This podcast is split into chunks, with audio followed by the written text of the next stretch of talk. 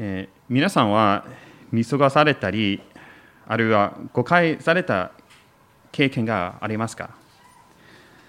仲間外れにされた気分になったり、あるいは自分の言葉を相手が分かってくれなかった時があったかもしれません。親しい家族や友人の間でもこのような経験をしたことがあるでしょう。今日の聖書箇所はいつも私たちのことを見て分かってくださる神様を描いています。詩編139編は美しくよく知られている詩です。内容は神様の知識が非常に豊かで計り知れないと教えられます。しかしそれは抽象的で哲学的な全知ではなく個人的な知識です。この詩篇の中にあなたとか私認証代名詞が多く出てきます。主よすべてを知っておられますではなく主よあなたは私を知っておられますと書いていますね。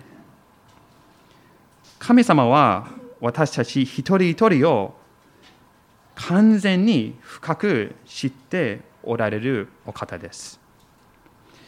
ダビデにとって神様が全知であることは個人的に本当に意味がある真理だったと分かります。この詩編139編はえ6スタンザ6段落で構成されています。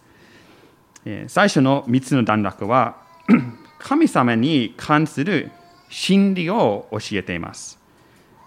神様は私たちを完全に知っておられ、いつも私たちと共におられ、そして私たち一人一人を意図的に創造されたということです。最後の3つの段落は、これらの真理に対して私たちの正しい応答を教えられます。それは神様の思いを尊び、神様の公正を望み求め、そして神様の聖なるものとして成長することです。な3つの真理と3つの応答です。まずは1節から6節にある神様の完全な知識です。この詩篇はこうして始まります。主よ、あなたは私を探り知っておられます。最初から全体のテーマが出てきます。それは私たちに対する神の莫大な知識です。これについて最後の23節にも再び同じテーマが出てきます。神よ、私を探り、私の心を知ってください。詩篇139編は最初から最後まで内容は神様の探りがあり、神様の知識とつながっています。私たちに関して何を知っておられるでしょう？簡単に言うと、すべてを知っておられます。2節、3節を見ると、私たちの行いに焦点を当てます。座るのも、立つのも、歩くのも、伏すのも、朝起きるのも、夜寝るのも、学校や職場に行くのも、また家に帰るのも、私たちの毎日の習慣も日課も人前ですることもプライベートですることも神様はすべてを見られます。ダビデは私の道のすべてを知り抜いておられますと書いています。さらに何かする前に神様がそれをすでにご存知です。言葉が私の下の下に登る前になんと主よあなたはそのすべてを知っておられますと、えー、記されています。えー、4節ですね。そして主は私たちが毎日何をするかだけでなく何を考えているかもご存知です。2節をもう一度見てください。遠くから私の思いを読み取られますと書かれています。私たちの心、動機、意図もすべて見られます。そして神様の知識がどれほど莫大で計り知れないと考えると、ダビデはそのような知識は私にとってあまりにも不思議だと述べています。理解できないほど幅広いのです。あるアメリカ人の牧師はこのように言いました。神の知識は即座であり、瞬時であり、包括的で、そして完全に保持されているのです。学校へ行ったり、テストを受けたり、何かについて知らされたりする必要はありません。これを聞いて皆様はどう思いますか？最初の印象は不安で少し恐ろしくさえ感じるかもしれません。神様は本当に私がしたことや考えたことをすべて見られて覚えているのでしょうか自分の人生を正直に振り返ると後悔していること恥じていることがたくさんあると認めるでしょう親しい人にも隠している秘密がありますしかし神様は誰にも言えなかった秘密を知っておられますしかし福音の良い知らせは、イエス様が十字架で私たちの恥と有罪をすべて取り除いてくださいました。イエス様の死とよみがえりによって罪の許しと新しい命を受けます。神様はもう私たちの罪を思い起こさないと約束されています。詩編103編12節は東が西から遠く離れているように主は私たちの背きの罪を私たちから遠く離される。ですからイエス様に頼る人は神様が知っておられることを恐れる必要はありません。犯した罪の罰をすべてイエス様が受けてくださったので、私たちは自由に自分の罪を神様に告白することができます。しかし、もし衝動的に逃げ出したいと思うなら、ダビデもその気持ちをよくわかると思います。7節を見てください。私はどこへ行けるでしょう？あなたの御霊から離れて。どこへ逃れるでしょう？あなたの見前を離れて。と書いてあります。いつも神様の見前に存在するのは少し圧倒されるかもしれません。しかし、ダビデは神様から逃げられないと分かりました。8節9節を見ると、天に上がっても、読みに下っても、神はおられます。東も西も、海の果てまでに行っても、神様はおられます。神様から逃げる場所は全くありません。とあります。その上、神様から隠れる場所もないのです。11節と12節はそれを明らかにしています。たとえ私が王、闇を、私を覆え、私の周りに光を夜となれ、と言っても、あなたにとっては闇も暗くなく、夜も夜は昼のように明るいのです。暗闇も光も同じ同じことです。暗闇で囲まれていても神様が見られます。えー、皆さんは神様から逃げ出したり神様から隠れたりしようとしましたか、私はそれを考えるとあ子供たちと家でかくれんぼをする時を思い出します。特に3歳の娘リアにとって特にあ、まあ、いつも、まあ、すごくいい隠れた場所を見つけたと思っても、まあ、家はそんなに広くないので隠れ場所も少ないし、えー、そして娘の笑い声が聞こえるしあのすぐ見つけられますね。まあ、それは私たちと神様との関係と似ているではないかと思います。どこにいても神様にすぐに見つけられるのは現実です。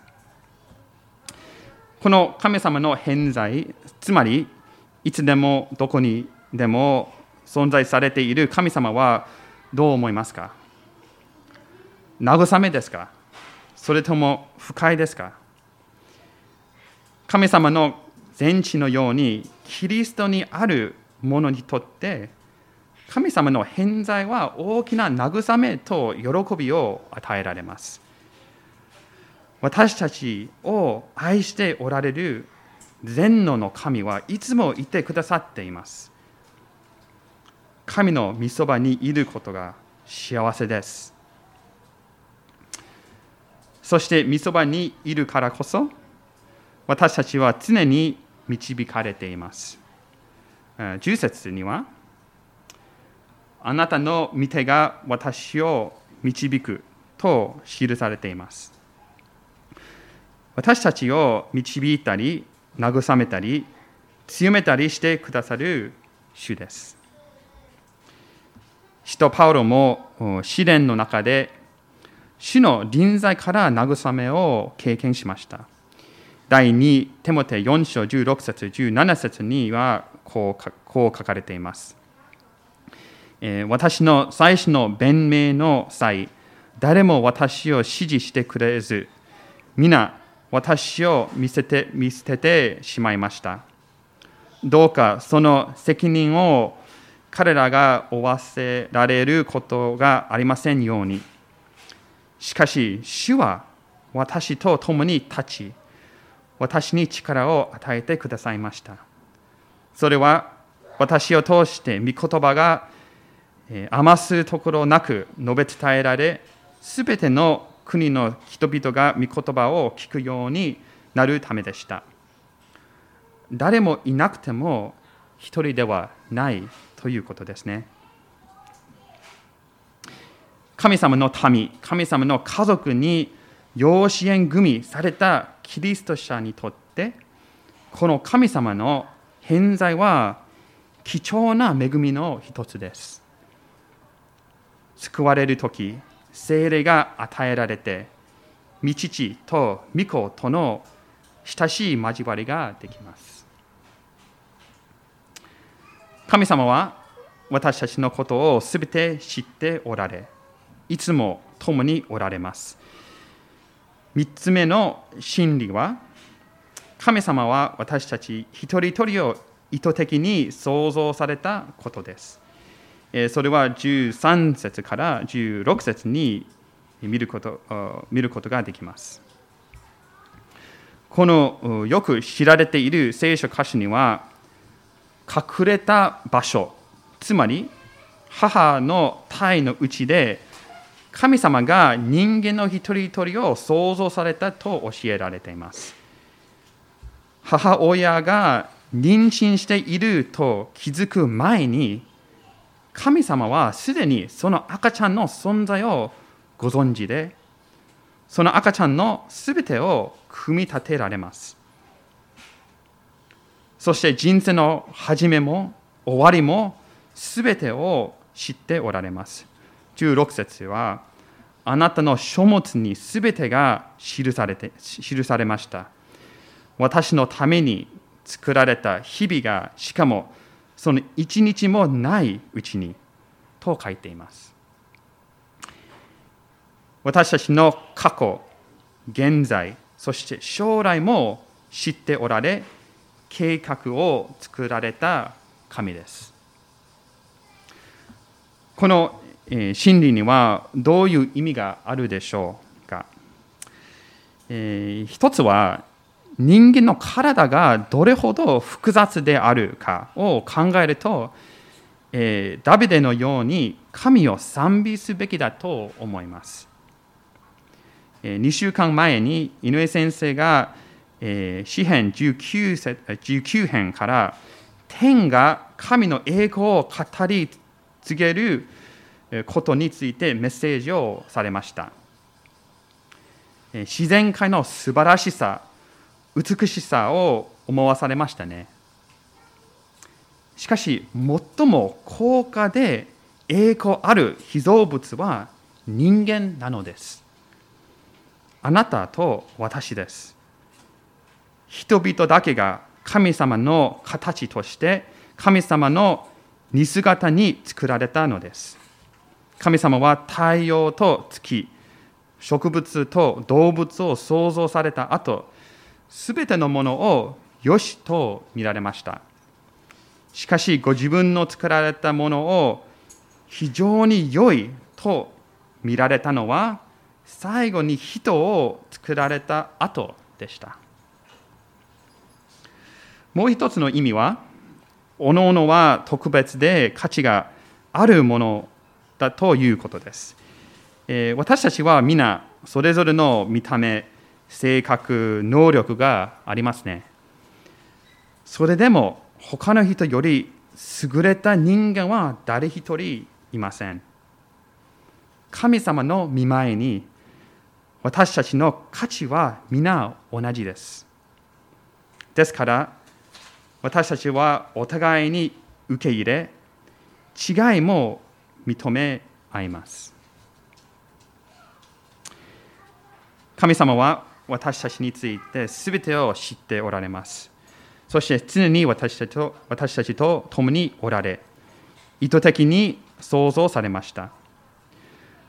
これらの真実を考えると、どのように応答すべきでしょうか？え続きまして、一つ目は、神様の考えを尊び、切に望みます。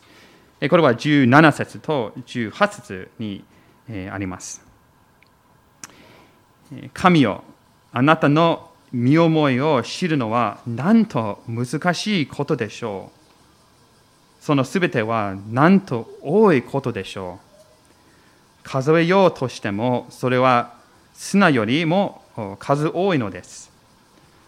私が目覚めるとき、私は、えー、なおもあなたと共にいます。神様のことを考えると、ダビデはまず、恐れ、敬い、喜びを表します。神様の思いは多くて、砂より数多いと言いますね。もし、桃地浜に行って、その浜辺の砂の一粒一粒を全部数えようとしたらどうでしょう？絶対無理ですね。しかし神様の思いはより多くて、もし今までに書かれたすべての本、インターネット上のすべてのデータ、世界180億人の知識をすべて合わせたとしても、神様の知識は勝ります。ですから神様の思いを尊ぶのは神様のご性質この詩編1節から16節までの真理をよく考えて喜ぶことです。主はどんなお方を常にどんなお方かを常に振り返ることです。そして日々御言葉を読んで楽しむことですね。聖書は神様の思いを伝えます。もちろん聖書には全ての見思いが記録されていないですが、私たちに必要な全てのこと、特にどのように私たちが救われるのか、どのように神様との関係ができるのか？を書いています。ですから、一つ目の応答は神様の思いを尊び喜ぶのです。二つ目のふさわしい応答は神様の公正を望み求めることです。これは19節から22節ですが、19節をお読みします。神よ、どうか悪者を殺してください。人の血を流す者どもよ、私から遠ざかれ。えー、この19節から22節はその前後にある神様のご性質不思議な驚きから突然変わってとても、えー、場違いな印象を受けるかもしれません、えー、なぜ急に悪者を殺すことや敵を憎むことが出てくるでしょうかダビデは全知全能の神様に自分の敵を裁いてくださるように願っているのです。神様は全てをご存知なので、ダビデが敵に苦しんで責められていることも分かっておられます。そしてダビデの敵だけではなく、神様の敵だと呼ばれていますね。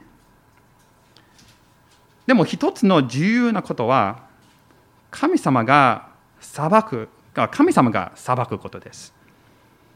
ダビデの手で復讐や仕返しをするのはするのではないです。例えばダビデはサウルからずっと逃げていた時サウルを殺す機会が何回もありましたがそれをそれを拒否して敵への対処を神様に委ねましたこの詩篇は誰かに迫害されたりいじめられいじめられたりするときは、えー、自分の手で復讐は復讐は神様のものだと思い起こさせてくれます。それから21節、22節のところで、神様を憎む者たちを、ダビデも憎むと書かれていますが、まあこれは神様を知り、神様を愛することの重要な部分ではないかと思います。もし神様を愛すれば、悪と罪を憎むのは当然です。ローマ12章9節はこう書かれています。愛には偽りがあってはなりません。悪を憎み、善から離れないようにしなさい。私たちは神の栄光のために生きながら、この世のあらゆる悪、罪、不正に対して、神と同じような態度を取るべきでしょう飛んでいる人が貧しい人を利用するときある独裁者が戦争を始めるときある国がクリスチャンの兄弟姉妹を迫害し拷問し殺すとき私たちは悲しんで怒るのは適切な反応ですなぜかというと神様もそういう悪に対して心を痛め怒るからです。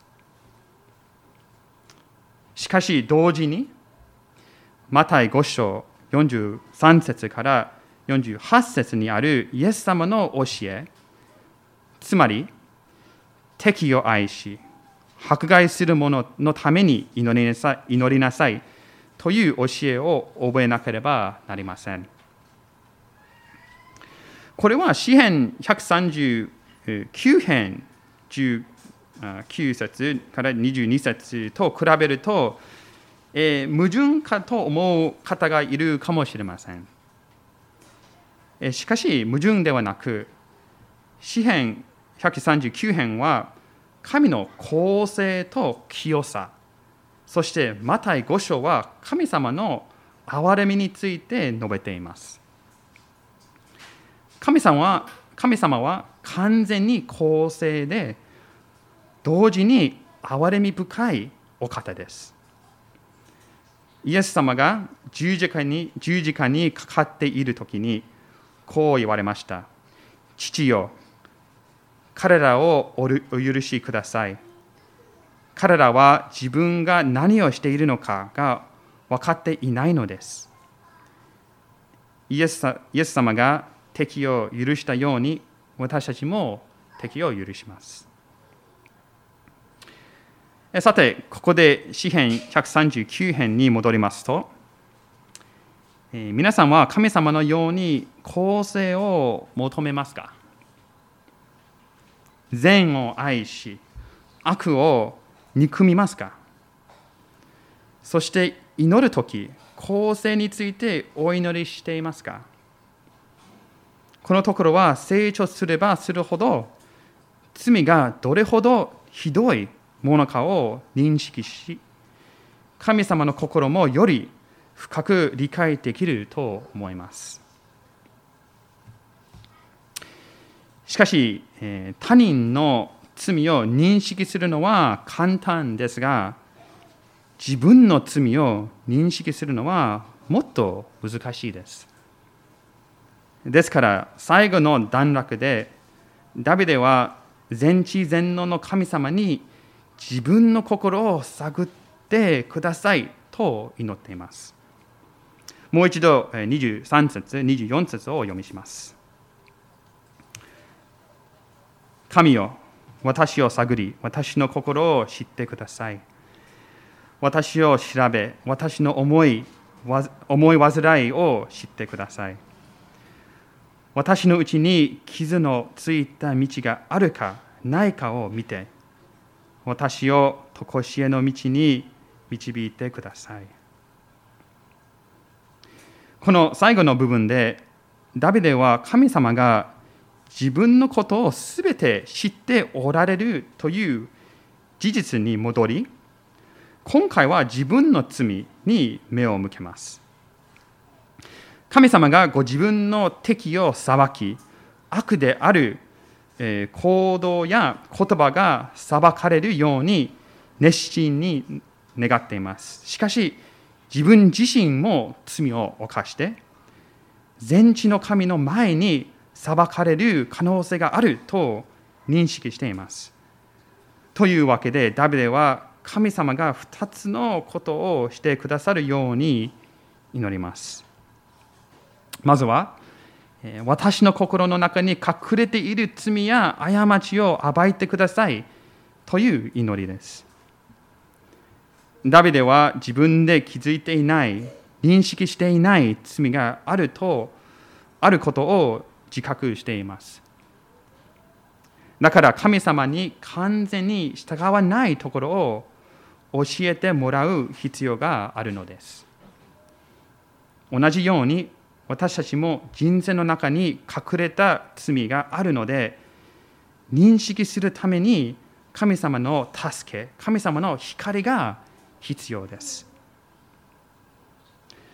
ですから神様から霊的検査を受け自分の心を探り深く隠れた部分も神様の前にさらけ出すことはとても大切です。これは痛みを伴うプロセスプロセスかもしれませんが聖なるものとして成長するために必要なことだと信じます。外見的な清さではなく内面的な真の清さを求めます。信玄4章23節は何を見張るよりもあなたの心を見守れ。命の泉はこれから湧く。と書いています。そしてエレミア17章9節10節はこう書かれています。人の心は何よりもねじ曲がっている。それは癒しがたい。誰がそれを知り尽くすことができるだろうか。私、主が心を探り、心の奥を試し、それぞれその生き方により、行いの身に従って報いる。たとえ神様からの霊的検査が不快なものであっても、私たちの心の醜い部分を暴くために必要な処置です。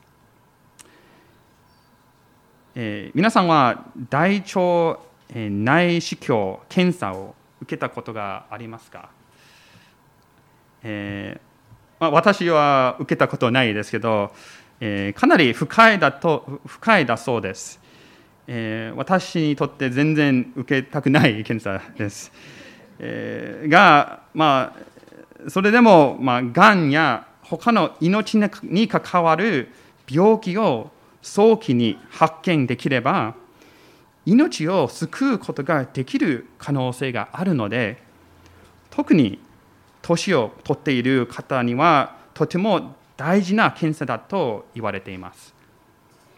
そのため不快感よりも、え利点の方が大きいですね。同じように霊的な検査を受けるときその処置は不快で痛みを伴うかもしれませんが魂のために大きな有益があると思います次に24節の後半ですが常しえの道に導いてくださいという祈りがあります聖書は2つの道があると教えています。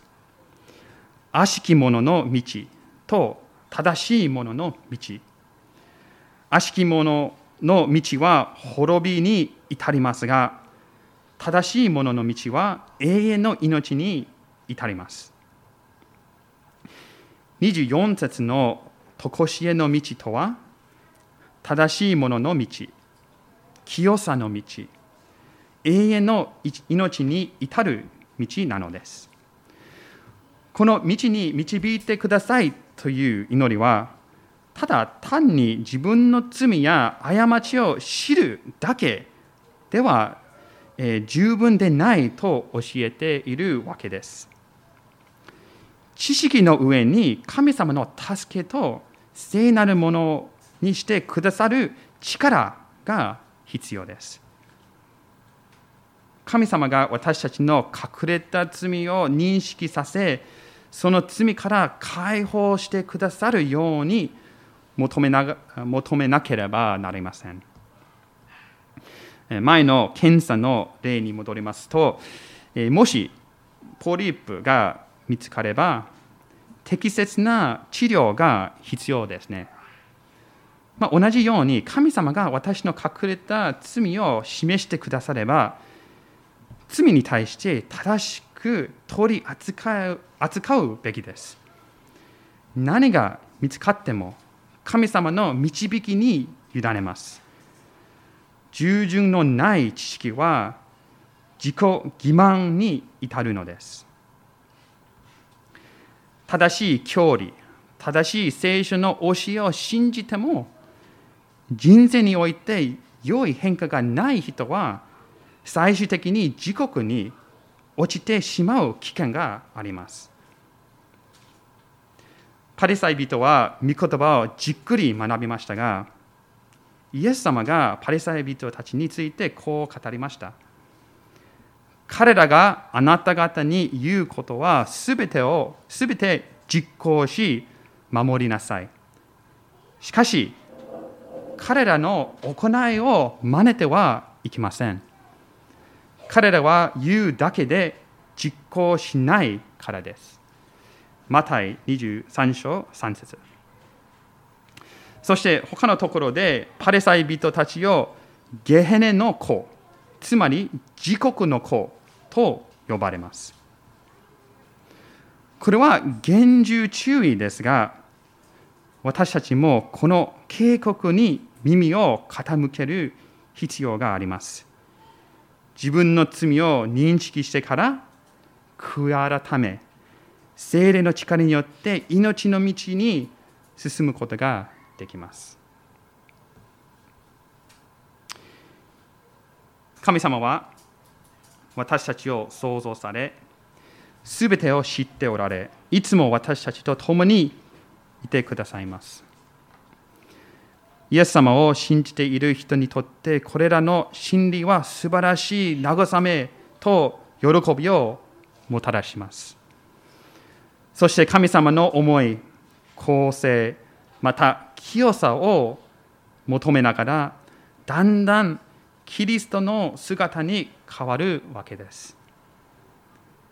神様の恵みによってその良い道を求めましょう。お祈りします。